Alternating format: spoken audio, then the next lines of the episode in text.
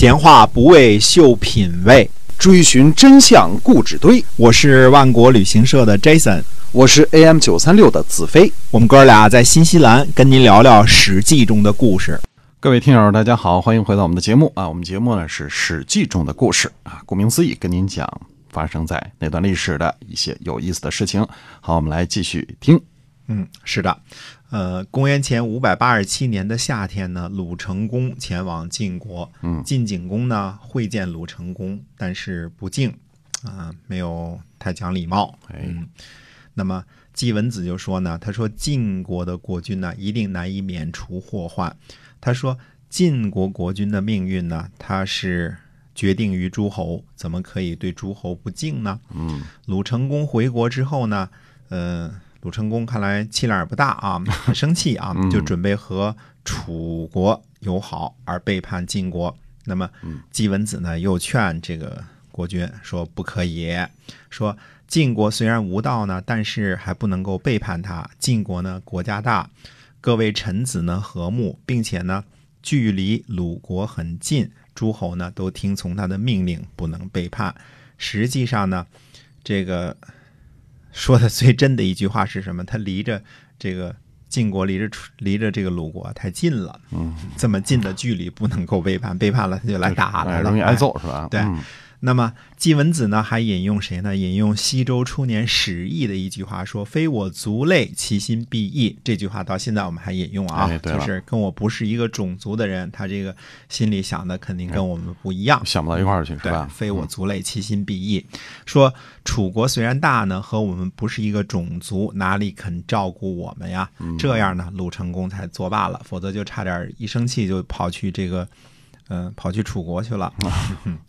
三月份的时候呢，郑襄公卒，呃，郑悼公继位。这位郑悼公只做了很短命的一个君主啊，只做了两年的国君啊。那么，呃，我们还是说到五百公元前五百八十七年这些这个时候啊，这年冬天十一月呢，郑国的公孙申率领军队呢去和许国划定疆界。许国呢，许国人呢在展坡这个地方呢。打败了郑国，展坡呢，大约位于今天的河南许昌西北。郑道公呢，就率领军队讨伐，攻取了这个攻取了这个滁人和冷敦这两个地方的田地。看来这个郑国对于许国呀，从郑庄公那时候起就一直，嗯，怎么说呢，跟这个许国不怎么对付啊，不怎么对付 啊。许国肯定跟郑国不对付，你抢了我们家国家一半儿，对吧？没错啊，嗯。那么晋国的这个栾书呢，将中军；荀守呢，将这个为中军左；这个士燮呢，将上军。他这个这几个职衔呢，呃，率领着军队呢，就去打的名义是什么呢？救援许国，讨伐郑国，实际上就是跟郑国为难啊。哎，这个楚国的子反呢，就。救援郑国，就派兵派着楚军来救援郑国。郑悼公的这个和许灵公呢，呃，这两家呢，实际上都是楚国的同盟，对吧？嗯。那么子反的救兵到达了之后呢，这个呃，郑悼公呢和这个许灵公呢就打官司。郑国的黄须呢，就代理郑道公的这个官司啊，这还有官司代理人呢。你看，诉讼去了，这属于律师嘛？这哎，但子反呢决定不了，就他们俩这个郑国跟这个许国这点事儿。子反说呢，说如果屈驾去问候寡君的话呢，寡君和几位大臣共同听一听两位国君的愿望，是非曲直呢，就能判断明白了。我子反呢，呃，不足以确定呢。这个哪一国有理？公元前五百八十六年呢，许灵公又向楚国呢控告郑国，郑悼公呢也去这个楚国和许国打官司啊。结果呢，郑国败诉，楚国人呢抓了代理诉讼的黄须，还有这个郑国的大臣子国。